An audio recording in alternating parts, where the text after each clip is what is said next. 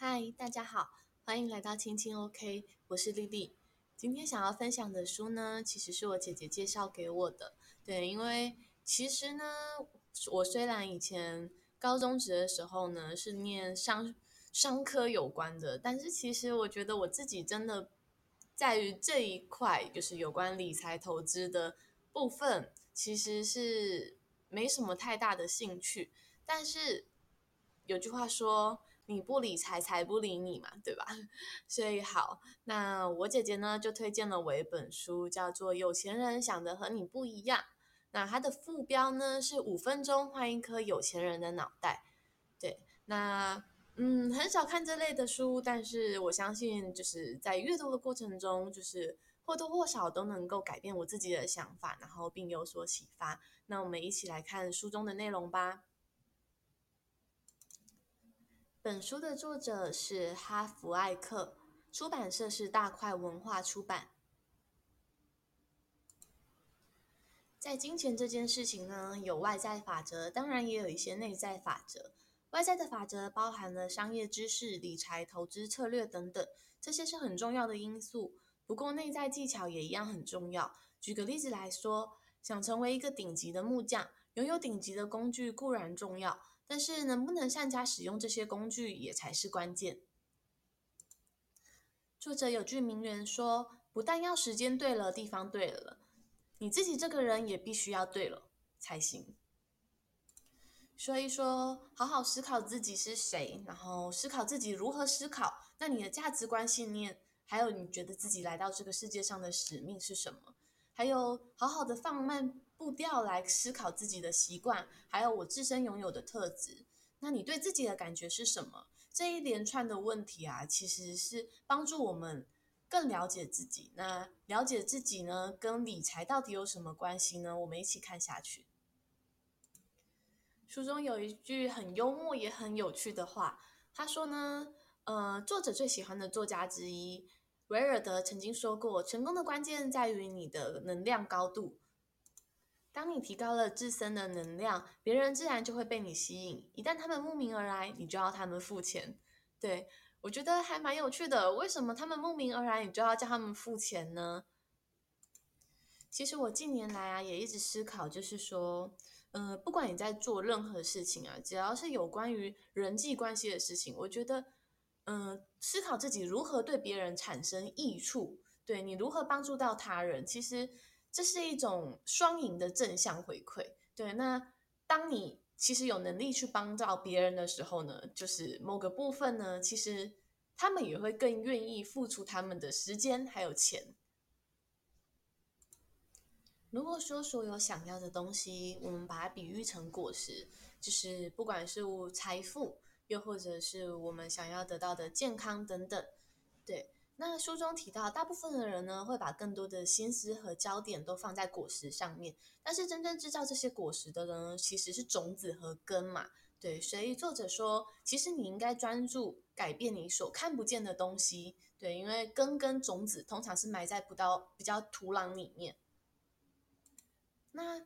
我们人看不见的东西是什么呢？我觉得其实是一些习惯跟个性。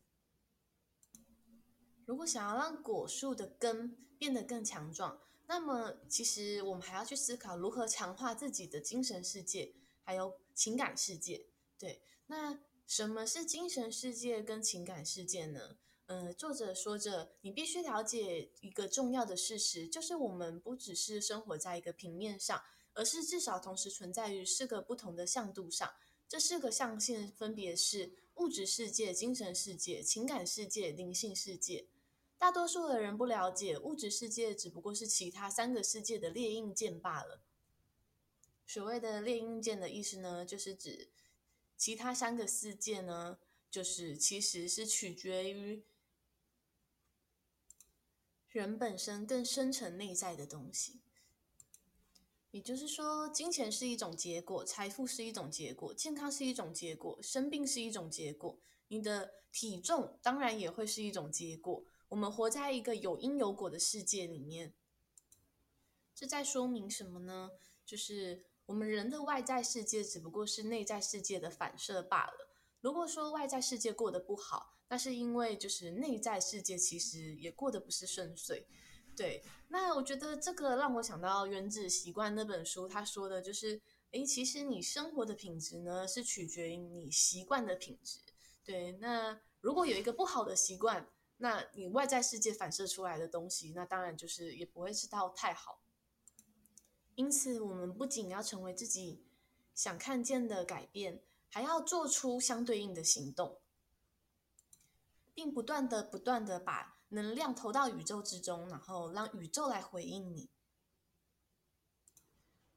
这一篇分享呢，分享呢，就是不这么在谈论灵性的部分好了。对，那因为这本书是有关理财嘛，对，所以呃，书中介绍了一个他说非常重要的公式，他说会取决于如何创造你的生活内容跟财富，它叫做实现程序。那它的呃 process 呢，就是想法。到感觉，感觉到行动，行动到结果。也就是说呢，人的金钱蓝图包括你对金钱的想法、感觉跟行动。那金钱蓝图是怎么形成的呢？他说答案很简单，主要是由你所接收到的资讯或者是城市设定所形成的，特别是你在小时候接收到的各种城市设定。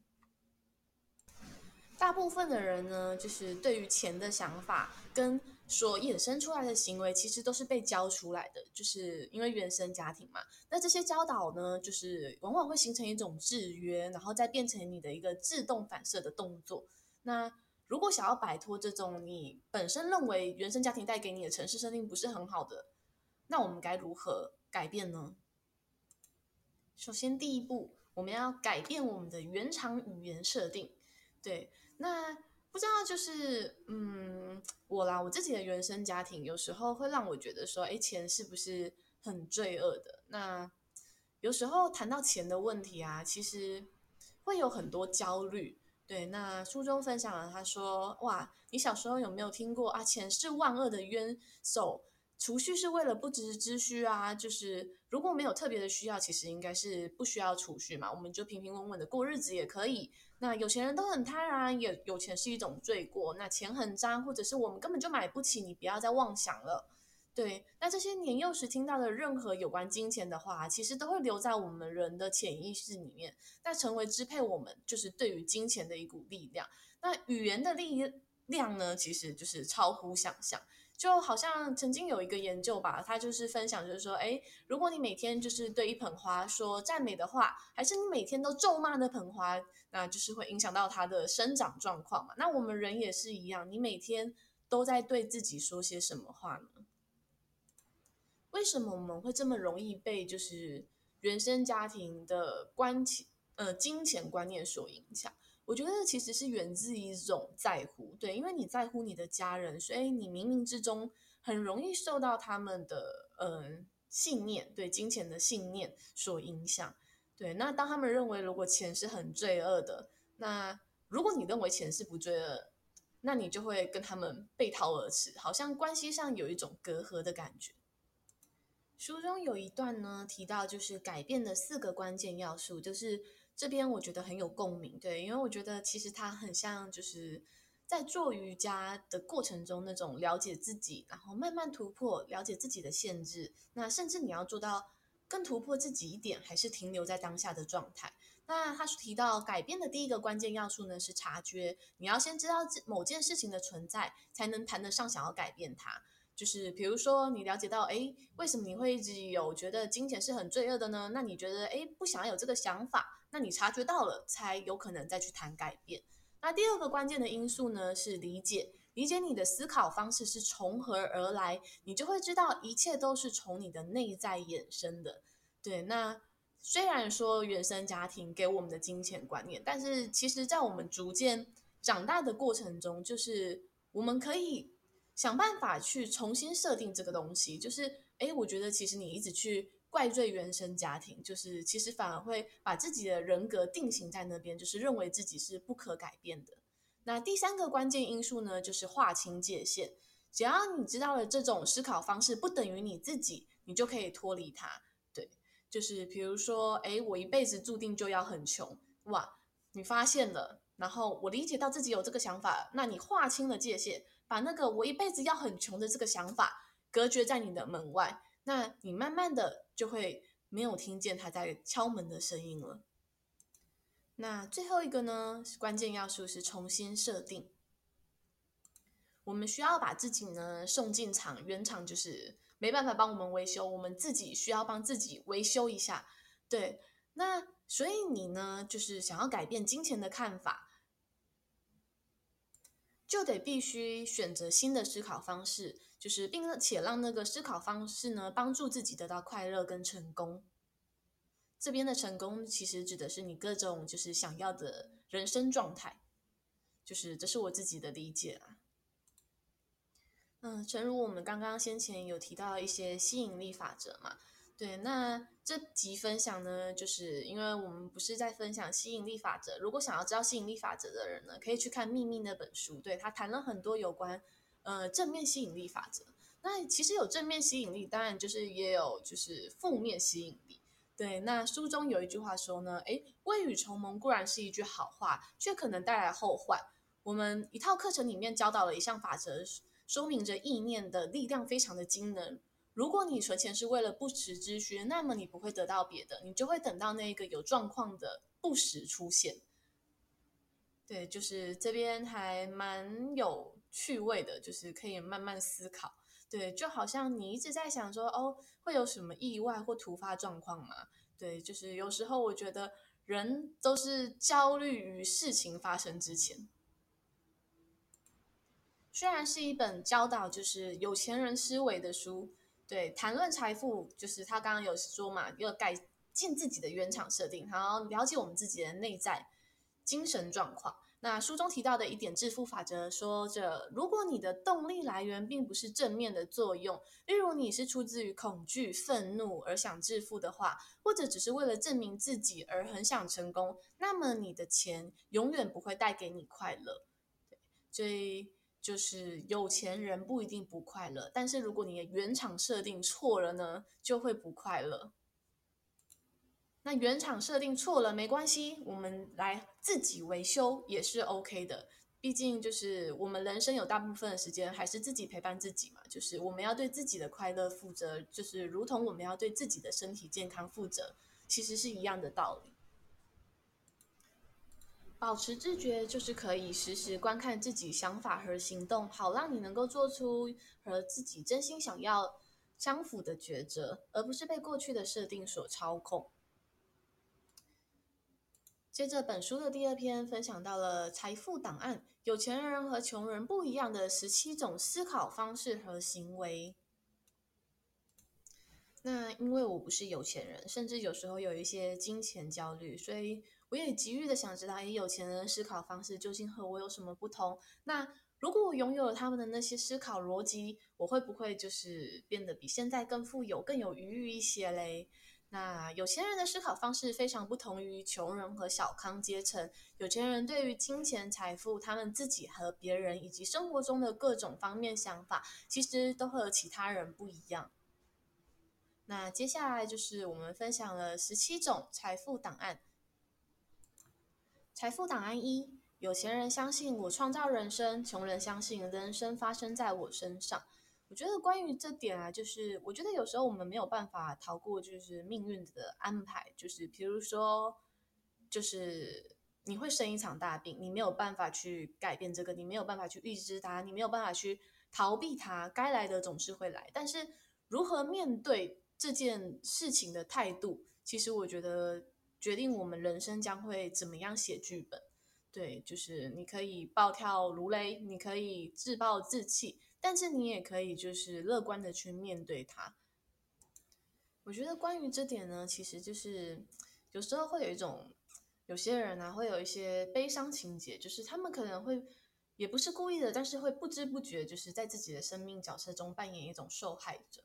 那作者说着，穷人不为自己的生命一切负责，却选择了要扮演受害者的角色。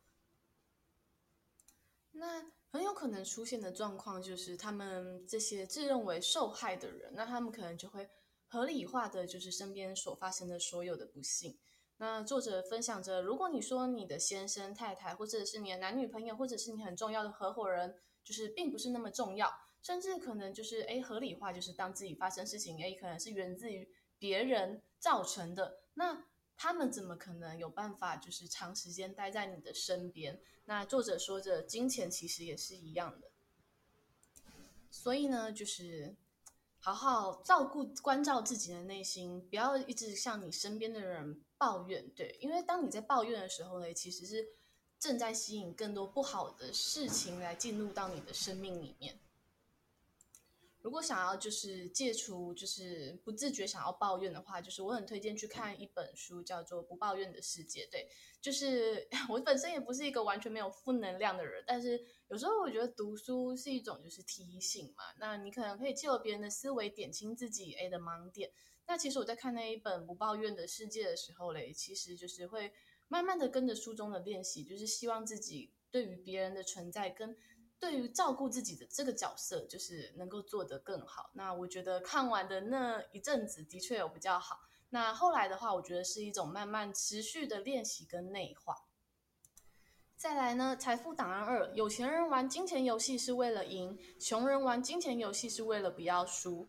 对，就好像你就是选择假设要去投资股票，是为了赢钱还是不要输钱？对，当然是为了想要赢钱嘛，就是钱滚钱，赚更多钱这样。作者说，人其实很容易就是选择留在自己的舒适圈里面。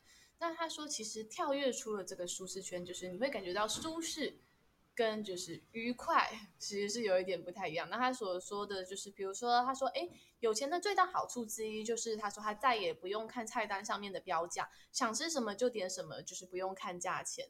对，那哇，我们这个关于我自己的话，其实我很难做到诶，因为。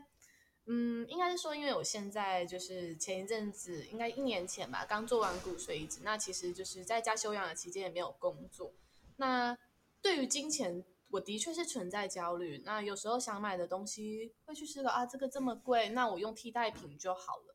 对，那其实还有就是我小时候原生家庭给我的习惯也是，哎，不要让父母多花钱啊，这样是一个不懂事的小孩。所以我每次只要就是，即便一家人上餐馆吃东西，我都会是看那个最便宜的，那就说，哎，我想吃那个。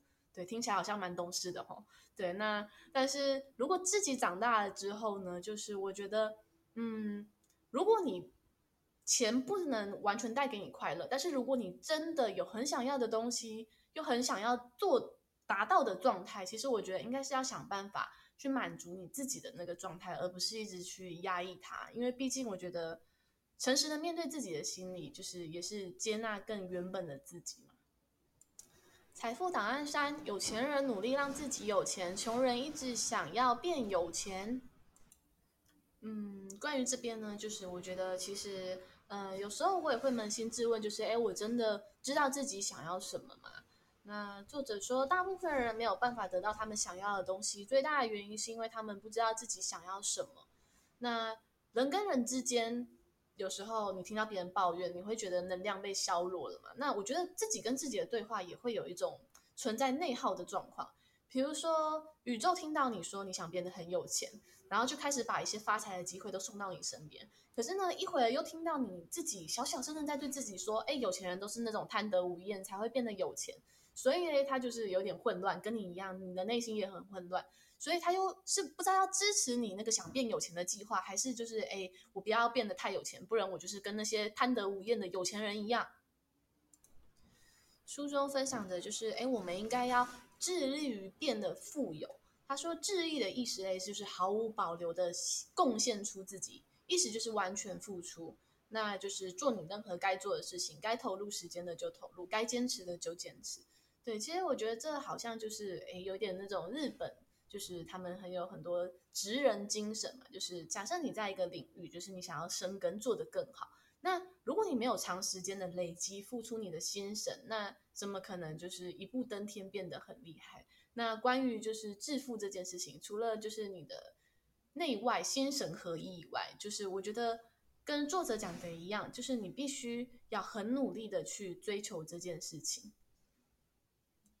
不过我这边想要补充进自己的想法，就是我觉得努力并不是耗尽自己，而是就是做到自己能够做的，就像是了解自己的极限在哪里，察觉自己，但是我我说的极限是指就是你可能身心良身心灵上面的极限，而不是去限制自己说哦，我这一辈子看可能就赚得一千一百万哦，那就是我的极限。大概我我说的不是这个意思。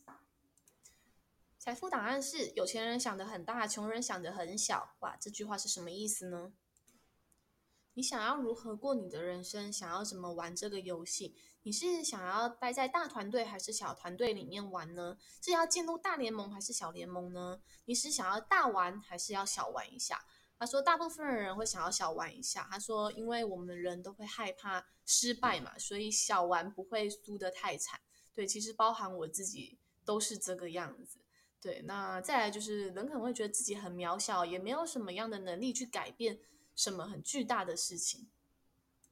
那我很喜欢，就是作者分享的一个，就是蛮突破我自己想法的东西。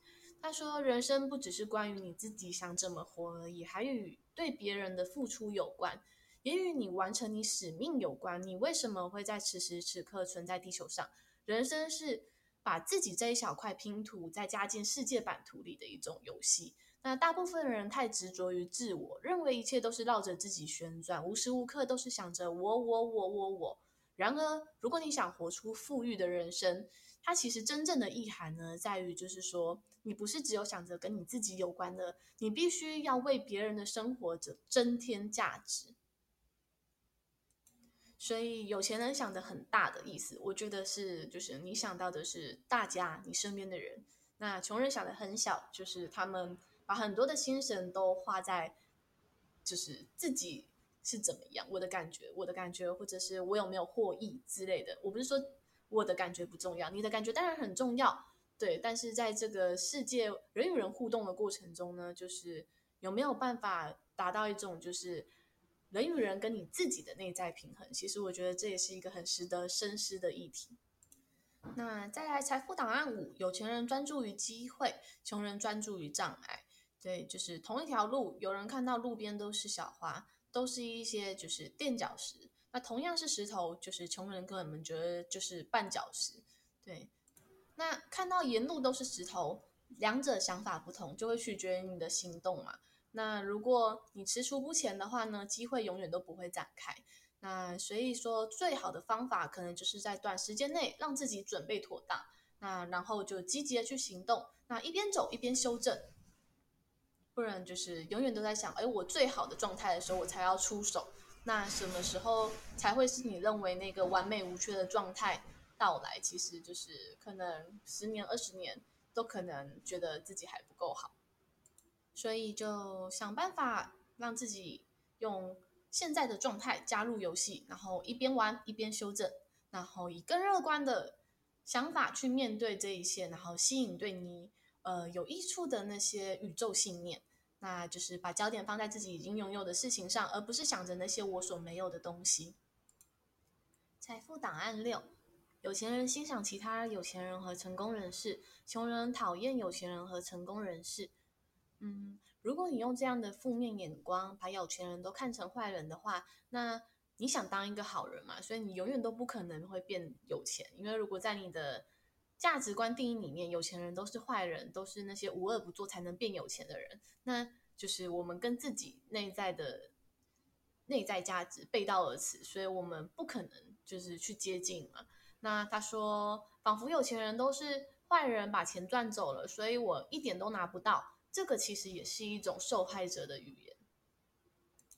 作者诚实的分享，他说，在嘴上说别讨厌有钱人是很容易的事。但这也要看在你心里面的心态如何，因为任何人都可能掉入那样的陷阱里面，在心里面讨厌有钱人，连我也不例外。有一次我在旅馆里面吃饭，再过一个小时，我马上就要上台讲课了。我打开电视看运动比赛的成绩，转到了欧普拉的节目。我不不爱看电视，但我还蛮喜欢欧普拉的。这个女士正用正面的方式影响到的人比谁都还多。所以她值得拥有那样的身价，甚至再多拿一些都值得。故事中描述到，欧普拉正在访问访问黑人女星何莉。何莉说：“嗯，她不在乎赚到了多少钱，她努力争取这个天价的片酬，只是为了要让她后面的呃黑人女演员开创一条路。那作者诚实的说，他其实在心里面怀疑说，这什么话？你以为我们这些观众都是白痴吗？这只不过是你们公关公司宣传的一种说法罢了。那但是作者他说，他那个第一当下就是察觉到自己的想法嘛，所以他就说，哎，赶快告诉自己，在心里面呐喊，取消，取消。那并告诉自己说，哎，谢谢，你跟我说这些，让我听到这些，把那些讨人厌的声音给抹掉。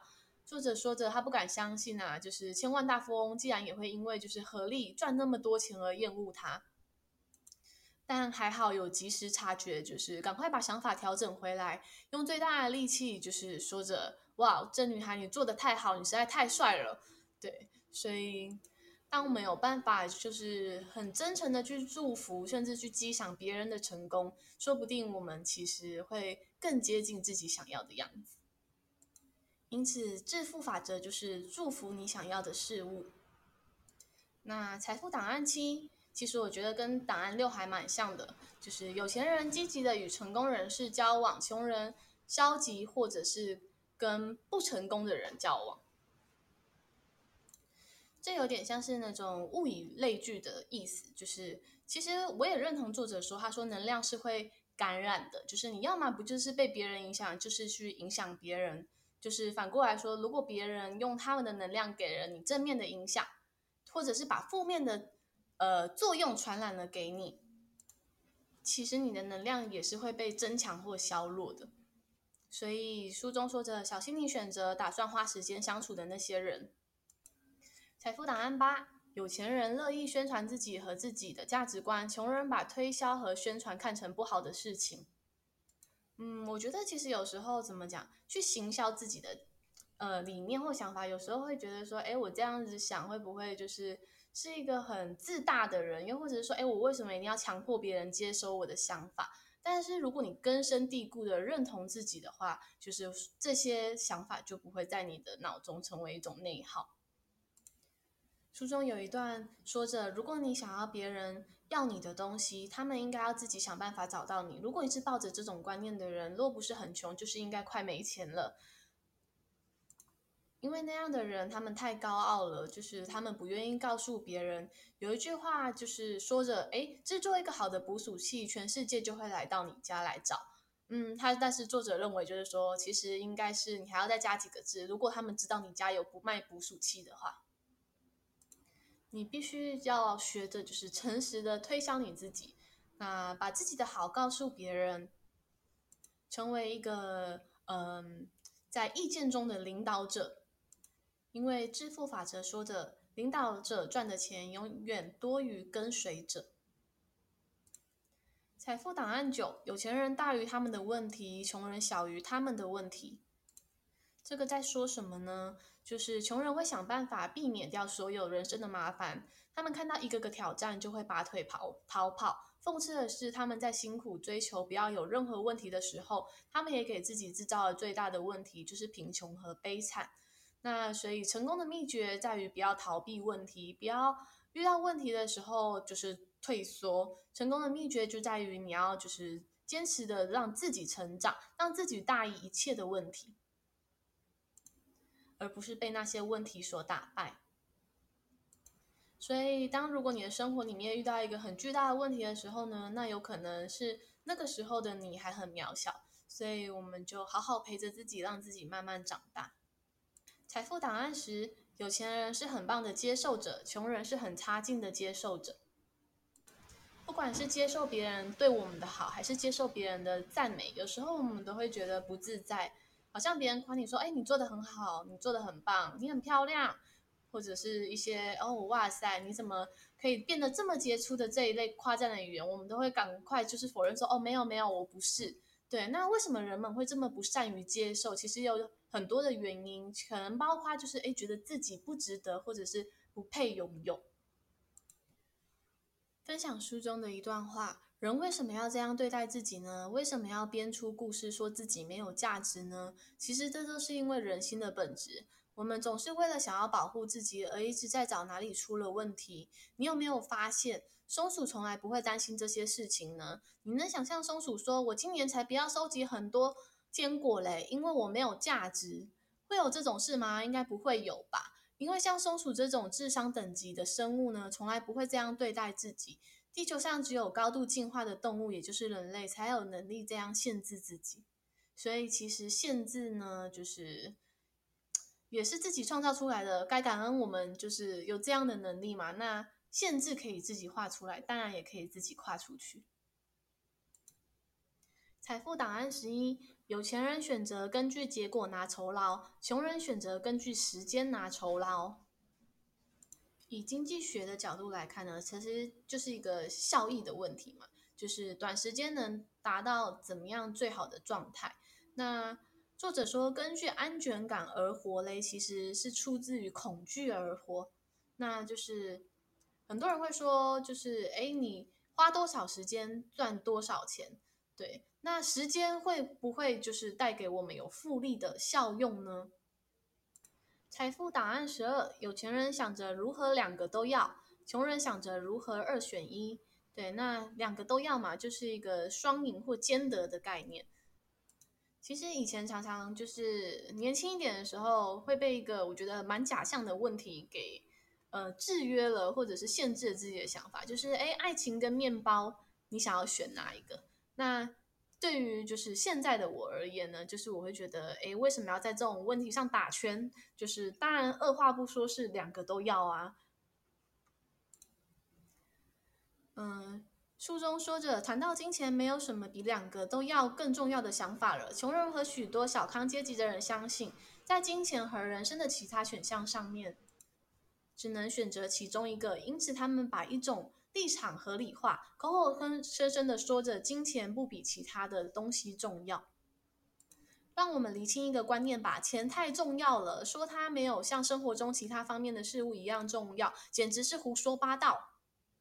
这个是作者口口声声告诉我们的话，所以他说钱是生活的润滑剂，你可以想象，就是有钱的生活是不紧绷的。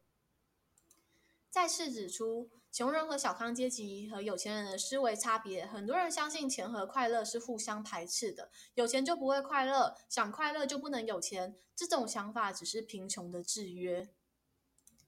财富档案十三：有钱人专注于自己的净值，穷人专注于自己的工作收入。什么是净值呢？净值是你所拥有的全部东西的财产总和的财务价值，然后扣掉你所有的呃负债。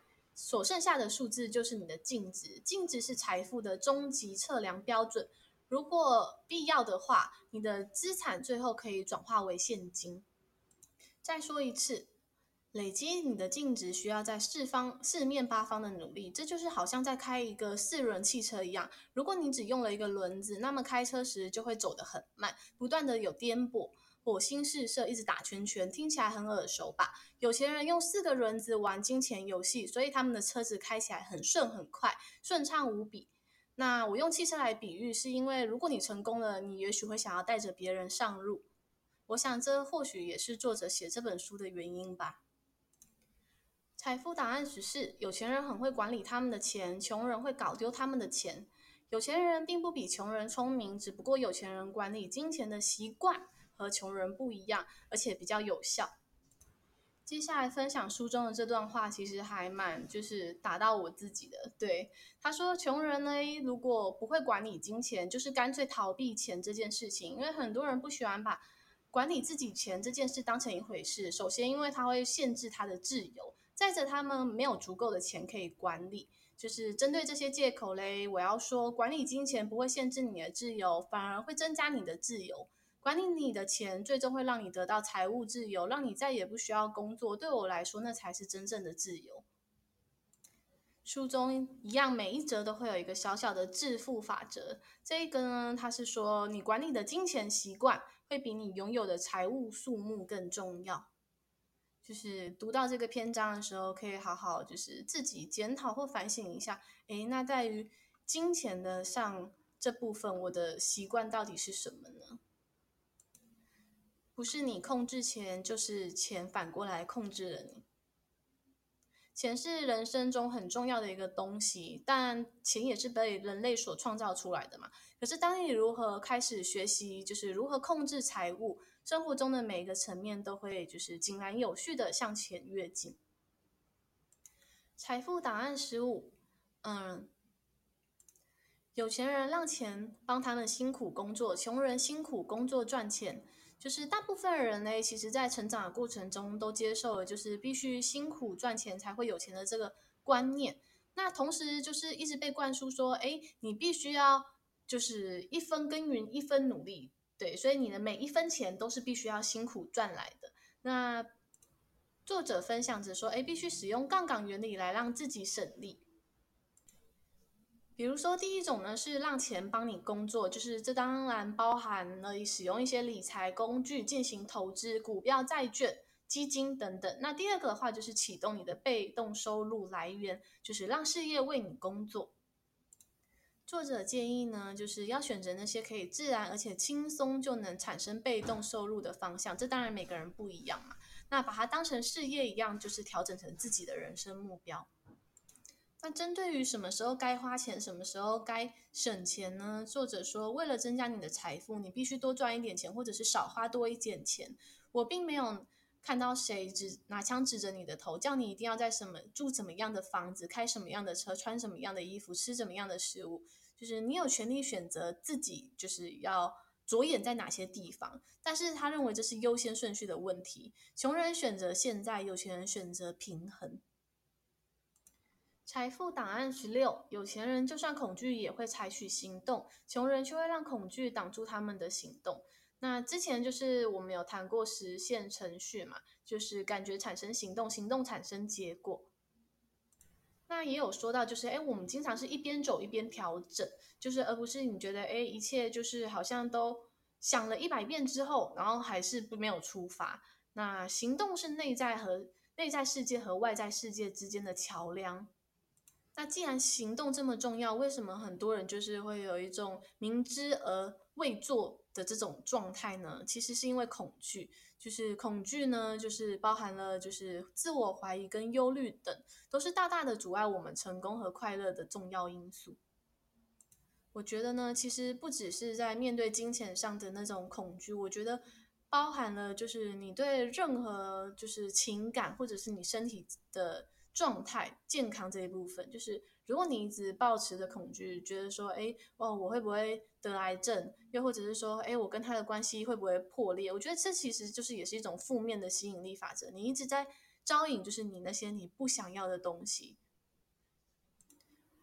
就是如果你能够想你讨厌的人一天一百遍，那你应该要更把那些时间就是花去想你喜欢的人一天一千遍，就是大概是这个意思。终于来到了最后一个财富档案时期，有钱人持续学习成长，穷人认为他们已经知道一切。就是终身学习的观念会让我们一生受益，它是一个我觉得就是怎么讲呢？一个能够陪伴我们一辈子的习惯。知名作家吉姆朗曾经说过：“如果你继续做你从前一直到现在都在做的事情，那么你就会继续得到你一直以来所得到的东西。”因此，就是假设走在不管是理财路上还是健康路上的我们，就是遇到不对的时候，你就知道，哎，你可能是你的 input 不对嘛，对，所以你可以去调整自己，呃，接受新的东西，甚至是使用新的方式。就我看完了这本书呢，我觉得其实就是我觉得以成功人他们赚到的钱的背后这件事情呢，就是。思维的不同，其实我觉得是在于心智跟习惯的，就是彻底的不一样。那当然也不是说我看完的一瞬间，我好像就换了个有钱人的脑袋。我觉得其实这是需要就是慢慢的调整累积，然后也勉励自己走在这一条路上，把这些习惯好的养起来，变成一种就是不用经过过多的思考的反射动作。也期待着自己多年后，就是不再会为金钱感到焦虑。好了，以上这本书的分享到这边，感谢你的收听。今天因为分享的比较多的细节，所以集数比较长。感谢你收听到这边哦。好了，下次见，拜拜。